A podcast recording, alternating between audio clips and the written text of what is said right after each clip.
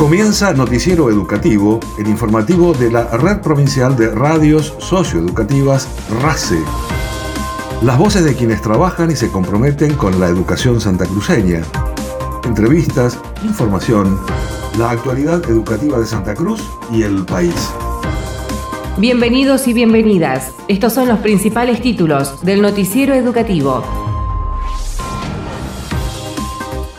La licenciada María Cecilia Velázquez efectuó declaraciones sobre la extensión de la jornada horaria en primaria, la educación ambiental y el bullying en las escuelas. Entregaron premios a los participantes del concurso Malvinas nos une, realizada en la EFJA primaria número 17 Guardacosta Río Iguazú de Puerto Santa Cruz se realizó en Río Turbio y 28 de noviembre el taller institucional denominado La construcción de una cultura del cuidado enfocado a la función del auxiliar docente. Estudiantes de la Escuela Industrial número 10 de Caleta Olivia visitaron las instalaciones de la Estación Transformadora de Servicios Públicos. El Consejo de Educación y Vialidad Provincial firmaron un convenio de colaboración para la realización de talleres de formación profesional y capacitación laboral. Comienza el jueves 19 el seminario denominado Despatologización de las Infancias y Adolescencias a docentes de educación inicial, primaria y equipos técnicos y de orientación escolar.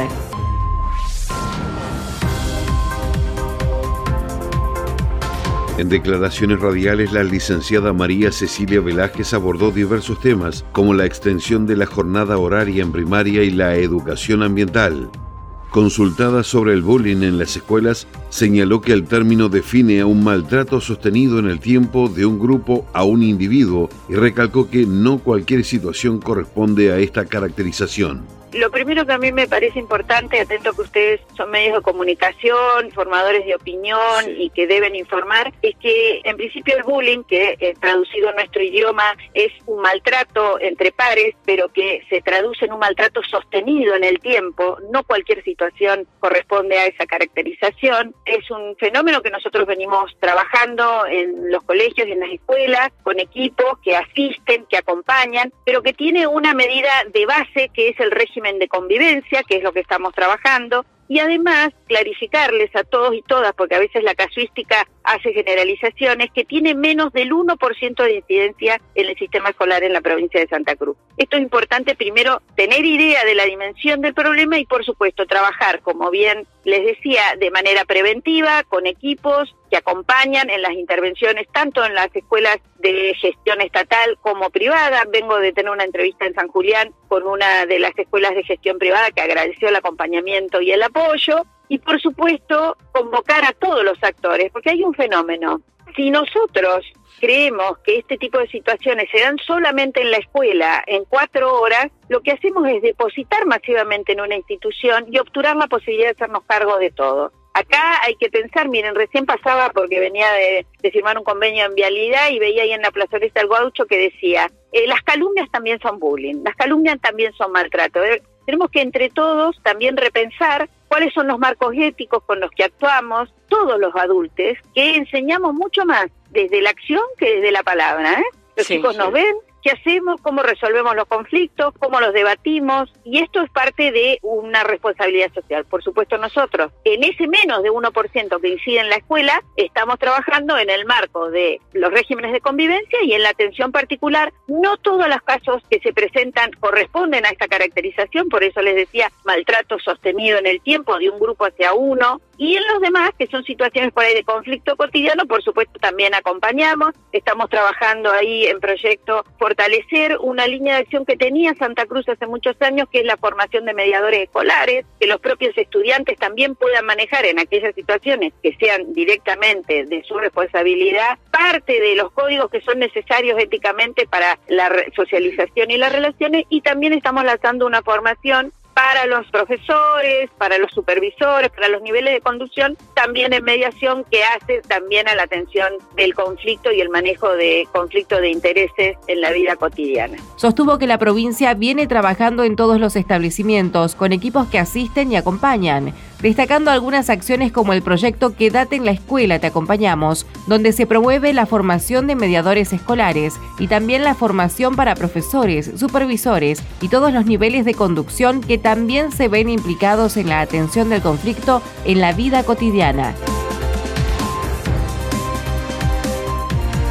El Consejo Provincial de Educación llevó adelante la entrega de premios realizada en la Escuela para Jóvenes y Adultos Primaria número 17 Guardacostas Río Iguazú de Puerto Santa Cruz en el marco del concurso Malvina nos une con el propósito de mantener la memoria y la historia de Malvinas y en honor a nuestros héroes, aquellos que han caído en combate. Acompañaron a los estudiantes, padres, docentes y directivos de las instituciones educativas, miembros del Centro de Veteranos de Guerra Isla Soledad, quienes participaron de la actividad. El supervisor de las EPJAS primarias de Zona Centro, profesor Antonio Catán, expresó que en el marco de los 40 años de Malvinas, todas las escuelas de la provincia han preparado diferentes tipos de actividades. En ese sentido, expresó que una de las propuestas de la Escuela para Jóvenes y Adultos Primaria número 17 fue la realización de un concurso de preguntas y respuestas sobre el conflicto bélico en el Atlántico Sur.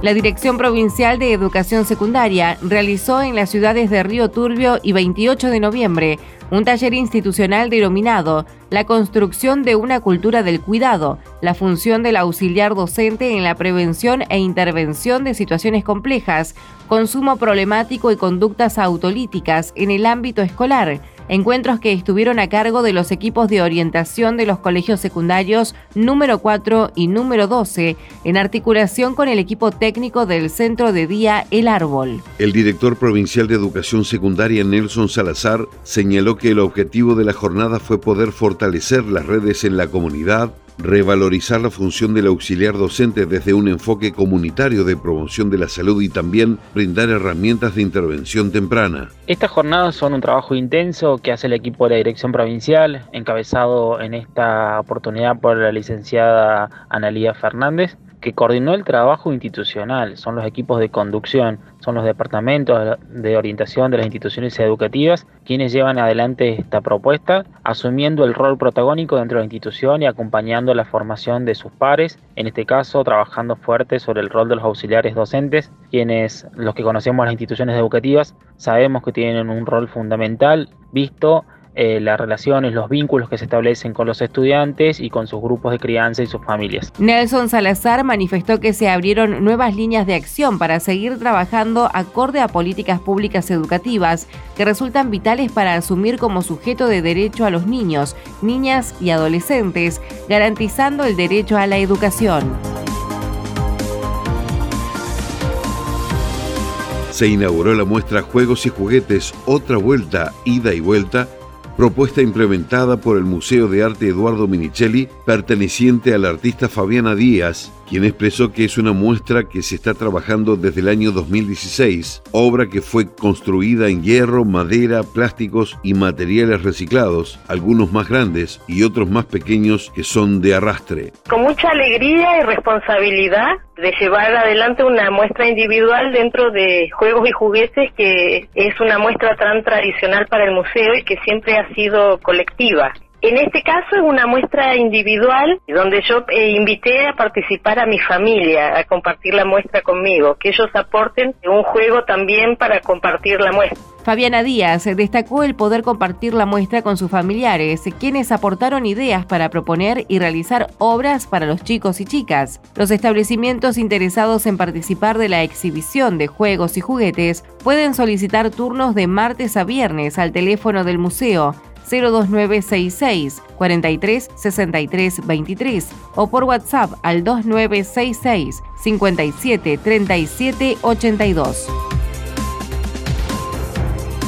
Estudiantes de la Escuela Industrial número 10 de Caleta Olivia visitaron las instalaciones de la estación transformadora de servicios públicos ubicada en el barrio Nuevos Pobladores. Profesores y técnicos profesionales del área guiaron a las y los alumnos de sexto año por los distintos espacios de producción y distribución energética. El director de la escuela, profesor Diego Bordón, señaló que la idea es que los estudiantes como técnicos electricistas conozcan de dónde viene, cómo se genera y distribuye la energía y que estos recorridos ayudan al propósito de relacionarse y aprender el trabajo profesional. Hemos estado trabajando con la profe Lobos, Carolina Lobos,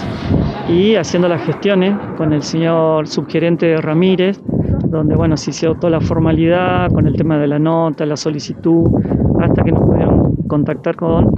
este, la gente que está encargada de la estación transformadora que tenemos acá en Caleta. La idea es que los alumnos de sexto año de electricidad conozcan lo que tenemos aquí en Caleta, que no es poca cosa que podamos estar conectados en el interconectado y que algo que muchos no sabían, incluyo, de el generador eólico que tenemos acá en Cañadón Seco, que está conectado también a la línea y que abastece 120 megas y acá la Caleta Olivia aproximadamente anda en 20 megas, por lo que nos estaban comentando la gente que está acá. Y la verdad que la idea es que los chicos empiecen a conocer como técnico electricista desde dónde viene la energía eléctrica, cómo se genera la energía y cómo se distribuye. El profesor Diego Bordón subrayó que se encuentra en gestiones una próxima visita a la planta de ósmosis inversa con el propósito de conocer el funcionamiento de esta tecnología de potabilización, recordando que a nivel latinoamericano solo existe en Brasil y en Argentina, en las ciudades de Puerto Deseado y Caleta Olivia.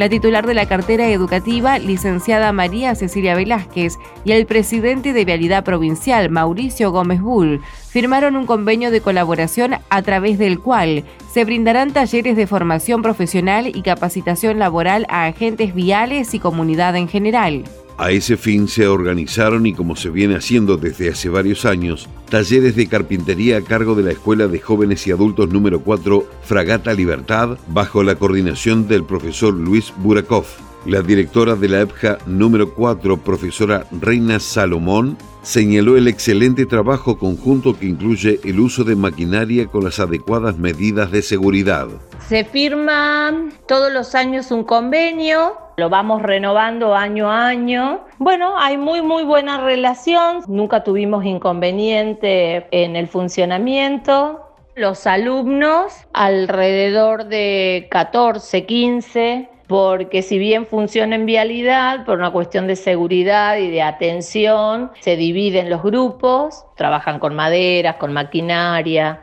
se usan las máquinas de vialidad. Tienen clase de lunes a jueves, tiene una duración de dos años, terminan haciendo muebles, es un hermoso taller. La inscripción es a la comunidad en general y suele haber en algunos años eh, algunos alumnos que cursan la terminalidad. De esta manera, a partir del trabajo articulado entre áreas, se continúa avanzando en brindar una formación que permita la capacitación laboral y el crecimiento de las y los santacruceños. Bajo modalidad sincrónica, comienza el jueves 19 de mayo el seminario denominado Despatologización de las Infancias y Adolescencias, dirigido a docentes de educación inicial, primaria y equipos técnicos y de orientación escolar.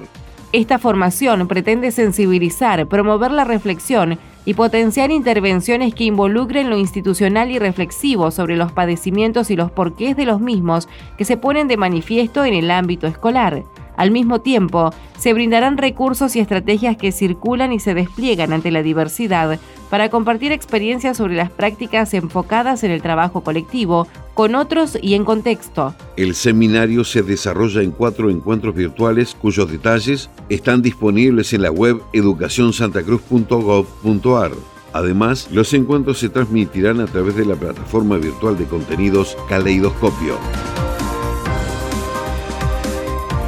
El Consejo Provincial de Educación participó en el Encuentro Federal de Educación Técnico Profesional número 139 que se realizó los días 11 y 12 de mayo en la sede central del Instituto Nacional de Educación Tecnológica en la Ciudad Autónoma de Buenos Aires. La Comisión Federal de Educación Técnico Profesional, conformada por las jurisdicciones nacional, provinciales y de la Ciudad Autónoma de Buenos Aires, se reunió con el propósito de continuar con la construcción federal de los acuerdos políticos técnicos enmarcados en la ley de la modalidad. El director provincial de Educación Técnico Profesional, ingeniero Rodrigo Gohan, señaló que los objetivos de la reunión fueron dar continuidad al proceso de presentar y debatir con los referentes técnicos políticos, integrantes titulares de la comisión, las propuestas de líneas prioritarias de política educativa 2022 para la educación técnico profesional en el marco de las actuales definiciones del Ministerio de Educación de la Nación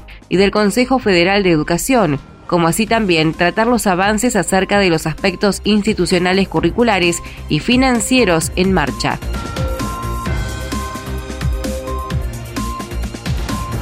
La Junta de Clasificación de Nivel Inicial y Especial llama a inscripción especial hasta el viernes 20 de mayo inclusive para cubrir el cargo de maestro, maestra de grado de Educación Especial turno mañana, correspondientes a la Escuela Especial número 10 de Río Gallegos y que no posean legajo en la mencionada institución. Se recuerda que aquellos docentes que posean legajo en dicha junta solo deberán presentar ficha de inscripción estatutaria con fecha actualizada. La Junta de Clasificación de Nivel Inicial y Especial con domicilio en Avenida Presidente Néstor Kirchner, número 1530, teléfono 02966 43 15 36 recordando que las inscripciones se reciben por correo postal y o presencial.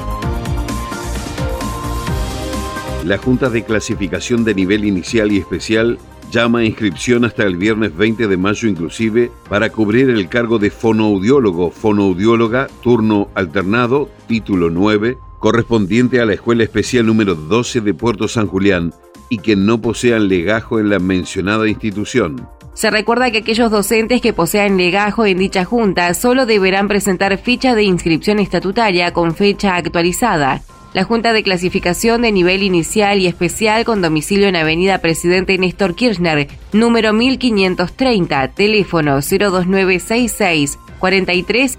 36. Recordando que las inscripciones se reciben por correo postal y o presencial. Nacionales presentaron el programa Fomentar Empleo, destinado a personas de 18 a 64 años que se encuentran en búsqueda activa y que no registren trabajo formal en los últimos tres meses. Ofrece orientación laboral, acompañamiento en búsquedas de empleo, la posibilidad de realizar prácticas laborales en ambientes de trabajo y cursos de formación profesional con incentivos económicos mientras duren las prestaciones. Asimismo, el programa promueve la inserción en el empleo formal del sector privado a través de subsidios al salario y reducción de contribuciones. Durante el acto de presentación, el ministro de Educación de la Nación, licenciado Jaime Persic, resaltó que la vinculación entre educación, trabajo y producción tiene que ser estratégica, financiada y construida. Agregó que los oficios y la formación profesional son centrales para mejorar las posibilidades de las y los trabajadores, para construir una sociedad más justa, equitativa y para fortalecer el desarrollo económico y social del país. El Ministerio de Ciencia, Tecnología e Innovación, a través de la Dirección de Articulación y Contenidos Audiovisuales, abrió la convocatoria de proyectos para la decimoséptima edición del Concurso Nacional de Innovaciones Innovar. La inscripción se puede realizar a través del sitio web www.innovar.gov.ar hasta el 15 de julio. Los proyectos que participen deben estar enmarcados en seis nuevas categorías producto innovador, investigación aplicada, innovaciones en el agro, diseño industrial, robótica y o inteligencia artificial e innovaciones en universidades. Asimismo, se considerarán especialmente aquellas iniciativas que aborden temáticas estratégicas vinculadas al Plan Nacional de Ciencia, Tecnología e Innovación 2030 de la cartera científica. Noticiero Educativo RACE, las voces de los protagonistas. Noticiero Educativo se elabora con información propia, aportes de las áreas de prensa del Consejo Provincial de Educación y el Gobierno de Santa Cruz, Ministerio de Educación de la Nación y portales educativos. Una producción de la Red Provincial de Radios Socioeducativas. Noticiero Educativo RACE una producción integral del equipo de la Red Provincial de Radios Socioeducativas de Santa Cruz.